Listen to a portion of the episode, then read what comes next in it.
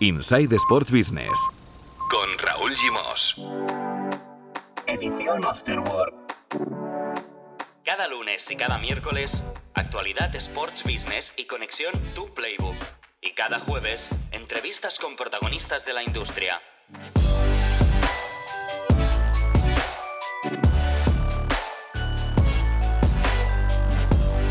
Hola, muy buenas, bienvenidos y bienvenidas a la edición Afterwork de Insight Sports Business, un podcast de Sports and Life.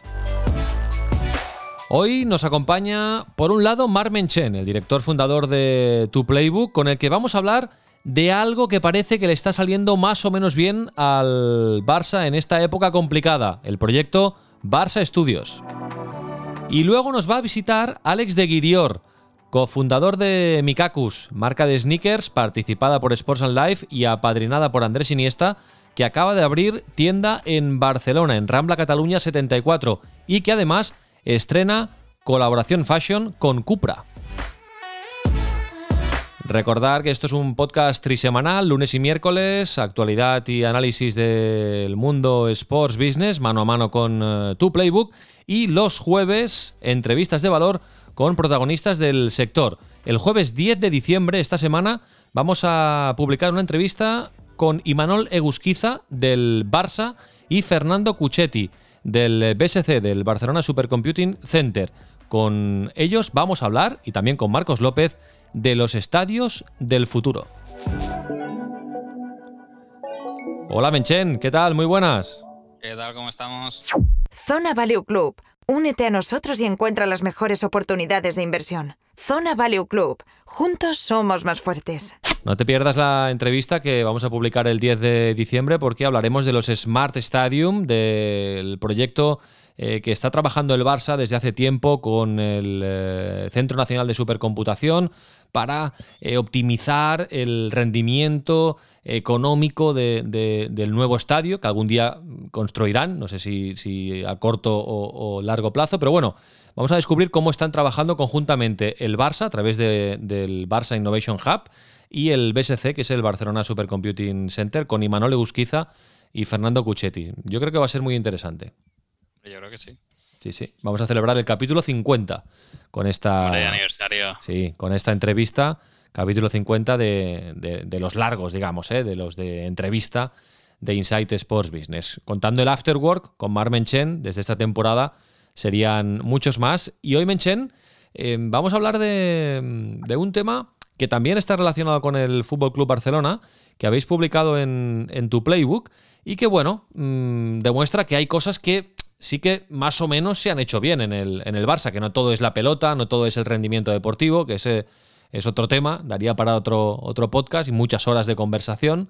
Pero en, el, digamos, en el ámbito audiovisual, en el proyecto Barça Studios, del que ya hemos hablado en este podcast, lo hicimos con Didac Lee, ahora buscaré el número de capítulo, pues bueno, las cosas están funcionando más o menos bien, ¿no? Sí, no, la verdad que sí, que, que es una de las cosas que el club ha hecho bien que yo creo que tiene que ser la base de, negocio futuro, aunque también es presente porque cifras no oficiales, pero preguntando uno por ahí, pues va rascando un dato y otro, pues se habla de 30 millones de facturación que ya genera todo el tema audiovisual del Barça, al margen de los de televisión, evidentemente, y aparte que es rentable, por lo tanto, oye, es una unidad de negocio que ya aporta beneficio al club, que curiosamente nació como una idea de reducir costes al final eh, vas al origen y tenían a la gente del canal corporativo Barça TV por un lado, tenían a todo el equipo de social media por el otro. Eh, se daban eventos en los que estaban las dos partes, no había sinergias, no se habían avisado entre ellos y dijeron, oye, vamos a poner orden, por lo tanto se creó una unidad que inicialmente era para generar contenido homogéneo, para crear una identidad gráfica única para todo el club y luego lo que pasa es que se dieron cuenta que, oye, más allá de hacer cosas para nosotros, ¿por qué no hacemos cosas para terceros? Ahí tenemos Match con Rakuten, que fue la primera experiencia. Y a mí hay una cosa que me gusta mucho este proyecto y que yo creo que es lo que lo hace diferencial de todo lo que están haciendo otros clubes, que es que no todo tiene que ser del Barça. O sea, no todo tiene que ser un partido de fútbol o un partido de baloncesto en el documental, sino que se pueden hacer muchas otras cosas. En el caso del Barça tenemos una serie de dibujos animados con Sony. Tenemos una ficción que hará Albert Espinosa, creador de Pulseras Barmellas, en el que la Masía es el escenario, pero no es, no es una serie sobre chicos que juegan en el Barça, sino que, es otra historia totalmente distinta de adolescentes. Eh, están haciendo mucho más documental. Eh, y hablas con ellos internamente y te hablan que el gran sueño es la película. Eh, y luego hay un componente de ingresos adicionales. O sea, la serie de dibujos animados, aquí es copiar absolutamente el modelo Disney. Que es que hago una serie de dibujos y le meto todo el merchandising por detrás. O sea que, oye, que a lo mejor un día en la tienda del Barça hay colas si no son para comprar camisetas de, de la nueva estrella que tenga el club una vez se retire Leo Messi, sino que, oye, a lo mejor es para comprar la camiseta con el nombre del dibujo animado de turno y el peluche, quién sabe, ¿no? Pero un poco la idea va, va por ahí, que sobre todo es generar contenido al margen de la actividad deportiva, que yo creo que es el gran reto y lo que tiene sentido para no depender de quién forma la primera plantilla cada año. Bueno, y de momento eh, la verdad es que han colocado productos en eh, Rakuten, que es un socio principal, Matchday. Se pudo ver en España en eh, free, semiabierto en Rakuten. Luego lo han colocado en Netflix. En Sudamérica Matchday se ha visto a través de, Netflix. En la India a través de, de Discovery Plus, que es la empresa de Eurosport y, de National Geographic, bueno, mm, ya tienen algunos aliados interesantes y apuntas, Mark, en tu playbook, que el Barça persigue un acuerdo, atención, eh, con la productora de LeBron James para mm, coproducir contenido. Sí, eh, eso es lo que dicen los despachos del Camp entiendo que, si ya lo dicen abiertamente es que tiene que estar pendiente de firma o de presentación, pero que ya está todo acordado. Ahí es ver de qué tipo de contenido estamos hablando, porque el Barça no se cierra nada. Eh, le gustaría la película, como hemos dicho, pero también le gusta el rollito de los talent shows, o sea que, que veremos por dónde sale, si sería en inglés y por lo tanto un producto dirigido más al mercado norteamericano que no tanto al mercado al mercado de aquí. Eh, el Barça tiene muy claro que si tiene que priorizar, prioriza hacer producto para terceros que no para alimentar la OTT.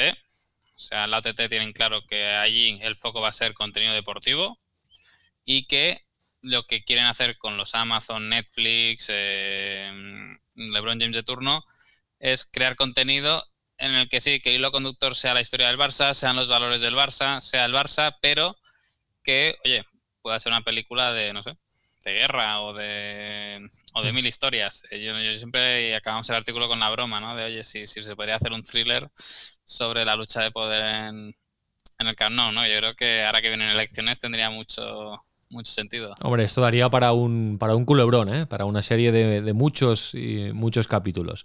Eh, la, la, productora de LeBron James se llama Spring Hill Entertainment y es curioso, ¿eh? ¿eh? están hablando la productora de un jugador de baloncesto y la productora de un club de fútbol. ¿eh? Que, bueno, Matchday se hizo con la productora de un jugador del Fútbol Club Barcelona. exactamente. Entre otras. Cosmos Studios, efectivamente. Y por cierto, está en el aire Matchday, Matchday 2.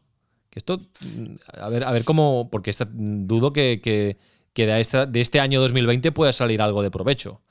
Bueno, o, no. Yo creo que tendría mucho. Sí, Otra cosa igual es que, sí. que vaya bien para la marca de, la marca del club, pero vaya, las conversaciones de ese vestuario. Es verdad que tampoco se puede entrar al vestuario de los jugadores, que se tienen, por tema COVID, se tienen que. Hay charlita de tres minutos, claro. tampoco hay tiempo para mucha bronca. Y recordemos que eh, Producciones del Barrio, que hizo mayormente eh, Matchday 1, se bajó del, del, carro y ahora se encargaban eh, Cosmos Studios y luego también la productora que que, tiene detrás eh, Antoine Grisman, de la que es socio Antoine, Antoine Grisman. Pero bueno, ese proyecto está ahí un poco en stand-by. Ya preguntaremos a ver.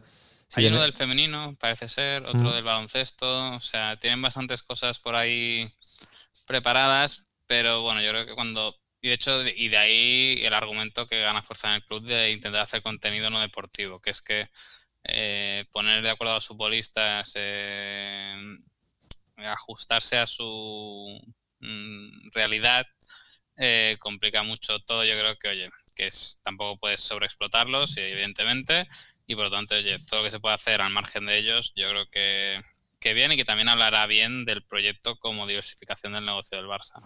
Otro tema, Marc, hablando de televisión y, deporte, de contenido audiovisual, ¿sabes cuántos eh, amantes del boxeo compraron el pay-per-view del combate este que se hizo el 28 de noviembre entre Mike Tyson, el mítico, y eh, su rival Roy Jones eh, Jr.? ¿Sabes cuántas mm, pinchadas de pay-per-view han tenido? Casi. Sí, alrededor de 1,6 millones en todo el mundo.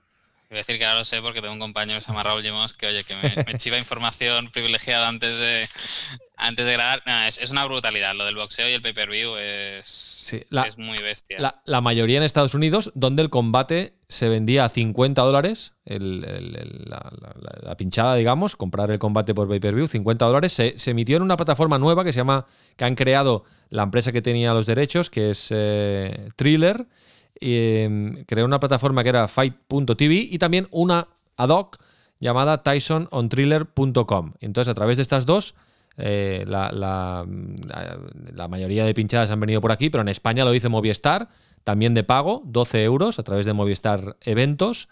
Y eh, bueno, en total esperan, eh, están acabando de recopilar datos de todo el mundo, lo han hecho en 30 televisiones en todo el mundo, en 30 países, y en total esperan recaudar unos 80 millones de dólares, de los cuales 10 van a ir para Mike Tyson y 3 para Ray Jones Jr. Por lo tanto, el beneficio para la empresa promotora, digamos, que, ha exhibido el combate es, sustancioso. ¿eh? Sí, no, no, y a ver, es, un negocio muy lucrativo. ¿eh? Recordemos que Canelo Álvarez firmó un contrato de 365 millones de dólares con Dazón, que al final se, se acabó rompiendo, pero que ya te da, por creo que era por una decena de combates, que ya te da una muestra de la cantidad de negocio que hay en torno a en torno al boxeo, pues son las marcas de publicidad que pagan, pero todo es, es la taquilla. O sea, es verdad que, que es un poco como la Super Bowl, ¿no? Que solo es una vez al año, por lo tanto sabes que a lo mejor ese boxeador solo va a luchar una vez en ese año, por lo tanto o pagas o te quedas sin o te quedas sin verlo, pero yo creo que es el único deporte que resiste al, sí al pay-per-view. O sea, yo creo que el resto de deportes mm, tendría muy difícil rascar algo con, con el pay-per-view y en cambio el boxeo sigue generando. Sí, hay tradición, hay tradición. Y ha sido el combate de boxeo mm, que, más mm, pinchadas ha tenido en pay-per-view eh, del año. Y eso que son dos ex boxeadores, digamos. ¿eh? O sea, pero ha habido boxeadores eh, profesionales que han hecho sus combates a través del pay-per-view y que no han obtenido ni mucho menos la, audiencia que, que, obtuvo este combate entre Tyson y eh, su rival, que nunca me acuerdo cómo se llama, Roy Jones eh, Jr. Eh, Roy Jones Jr. Muy bien, Mechen. Oye, em, te, invito un día de estos a visitar la tienda Mikacus en, en Barcelona, que ya está abierta, ¿eh? Rambla Cataluña 74. Vamos a ir, vamos a ir. Sí. Hay un evento súper chulo, dicen. Sí, sí. Modelos nuevos, acuerdo con Cupra, muchas novedades en Mikacus que ahora repasamos con, con uno de sus fundadores, Alex de Guirior. Menchen, cuídate mucho, un abrazo. Hablamos, un abrazo. Inside Sports Business, el negocio del deporte desde dentro. Con Raúl Gimos. Bueno, pues ya nos acompaña Alex de Guirior, cofundador de Mikacus, para hablar de todas estas eh, novedades que presenta la marca de sneakers apadrinada por Andrés Iniesta en este final de año. Hola Alex, ¿qué tal? Muy buenas. Hola, ¿qué tal Raúl? Encantado de estar en Inside. Bueno, vamos a ver eh, por dónde empezamos, Alex, porque hay muchas cosas que comentar. Si te parece, por lo último, que es que esta semana se ha presentado, ya lo habíamos eh, comentado en este podcast cuando entrevistamos a Ignasi Prieto de Cupra, pero ya se ha anunciado públicamente, ya hemos visto los modelos, el acuerdo Mikacus Cupra. Habéis eh, desarrollado dos modelos de zapatillas, dos modelos de sneakers especiales, exclusivos para la marca automovilística Cupra. Explícanos cómo se gestó el acuerdo, en qué consiste y, si ya se pueden comprar o no estas zapatillas en la web de Mikakos y en la tienda de Barcelona. Bueno, pues en primer lugar decir que, este acuerdo para, para Mikakos pues representa un paso adelante muy importante porque al final estamos eh, trabajando, colaborando al lado de una marca que forma parte de un grupo líder a nivel mundial, que es el grupo Volkswagen, es el grupo automovilístico más importante del planeta, con lo cual esto para nosotros es hacer un paso importante hacia adelante porque nos sitúa... Eh, eh, en una colaboración con una marca de primera división, ¿no? Al final nosotros no dejamos de ser una startup, llevamos poco tiempo, llevamos dos años, somos los nuevos de la clase y, estamos muy contentos de en tan poco tiempo haber podido cerrar eh, colaboraciones de esta magnitud que, nos orgullece muchísimo pues, poder, poder anunciar. Entonces, como bien decías, esta colaboración eh, sale con dos modelos. Uno son las Paddock, que saldrán en color petrol blue, son los colores eh, insignia de, Cupra. Y la otra son las Garage, que salen dos modelos, en dos colores, perdón. Una es también en petrol blue y la otra es en color blanco. Todas ellas serán unisex, con lo cual, pues todo el mundo las podrá, las podrá adquirir. Esta colaboración la hemos lanzado este día 10 de diciembre. La hemos presentado para, todo el mundo en la tienda, en la nueva tienda, como comentabas, que hemos inaugurado. Luego, si quieres, hablamos de Mikakus. Y estarán disponibles en preventa durante unas semanas hasta que eh, las podamos eh, empezar a distribuir a todos los eh, usuarios, todos los clientes que hayan querido comprar estas zapatillas a nivel mundial. Realmente son modelos muy chulos y os recomiendo mucho que entréis en la web de Mikakus, mikakus.com y, los eh, veáis o que vayáis a la nueva tienda de Barcelona que hemos abierto recientemente, situada en Rambla Cataluña 74, muy céntrica, hace un par de semanas que se inauguró y es eh, pequeñita pero muy bonita y están todos los modelos de Mikakus, Alex. Es pequeñita pero acogedora, que decimos. ¿eh? La verdad es que es un espacio del que estamos muy, muy orgullosos. Nos, nos hacía muchísima ilusión poder tener una tienda propia en Barcelona, que es nuestra ciudad, ¿no? Donde, de donde nacemos, de donde salimos. La primera que, inauguramos fue en Kobe, que también estamos muy vinculados pues, a la ciudad de Kobe, pues como decías al principio, por nuestra relación con, Andrés Iniesta. Sabes que bueno, él está jugando en el Vissel Kobe, está allí y la verdad que, que, abrir la primera tienda en Japón pues, fue muy icónico y ahora tocaba Barcelona, ¿no? Era como, como el relevo natural. Y esta tienda para, nosotros, mm, pues como te decía, es algo que nos eh, hace muchísima ilusión y que a nivel estratégico, aparte de evidentemente pues, eh, las ventas que te puedas reportar, etcétera, lo que nos eh, impulsa es también a nivel de marketing, ¿no? Nos da visibilidad, nos hace estar en la calle.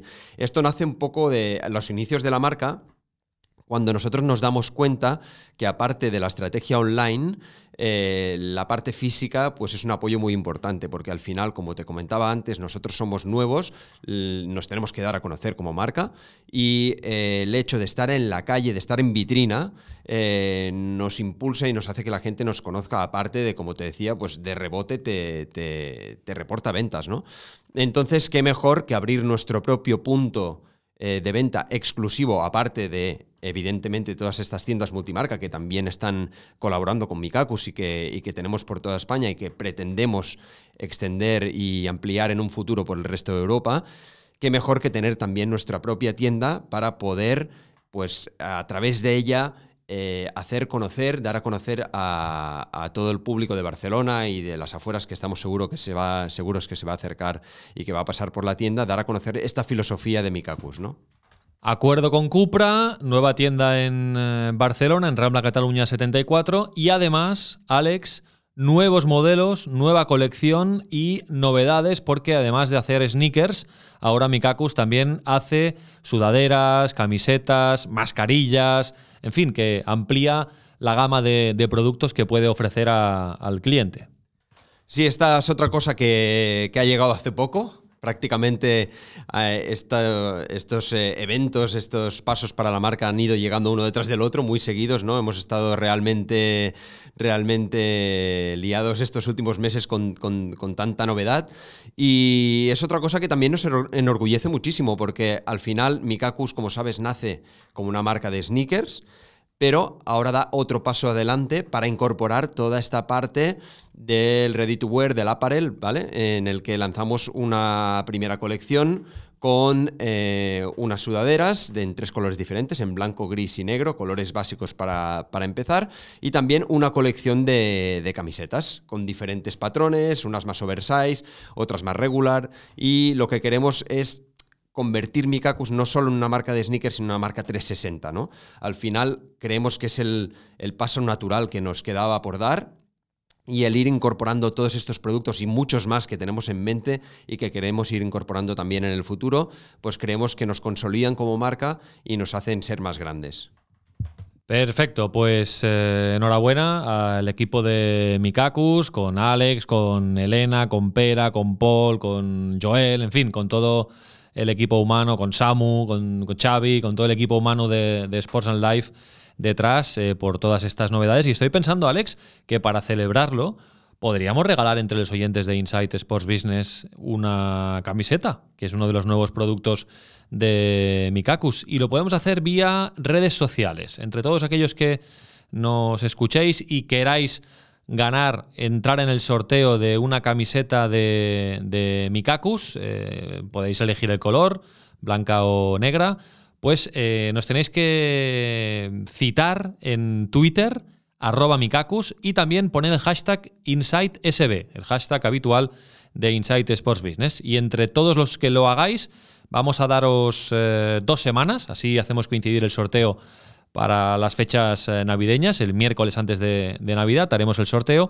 en la edición Afterwork de Insight Sports Business, justo de aquí a dos semanas, el día 23 de diciembre. Mira, será como un regalo de Navidad para nuestros oyentes. La camiseta Mikakus, quien la quiera, en Twitter, solo en Twitter, un eh, post con arroba Mikakus, mencionando a Mikakus, y con el hashtag InsightSB, que es el hashtag habitual de Insight Sports Business. ¿Te parece, Alex?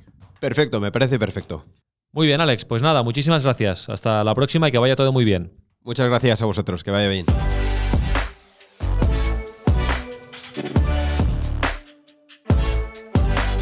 Inside Sports Business. Edición Afterward. Un podcast de Sports and Life.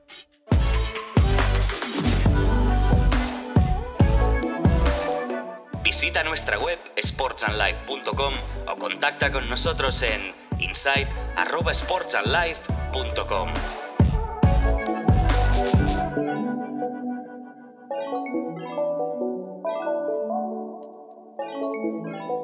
Nice to be in orbit.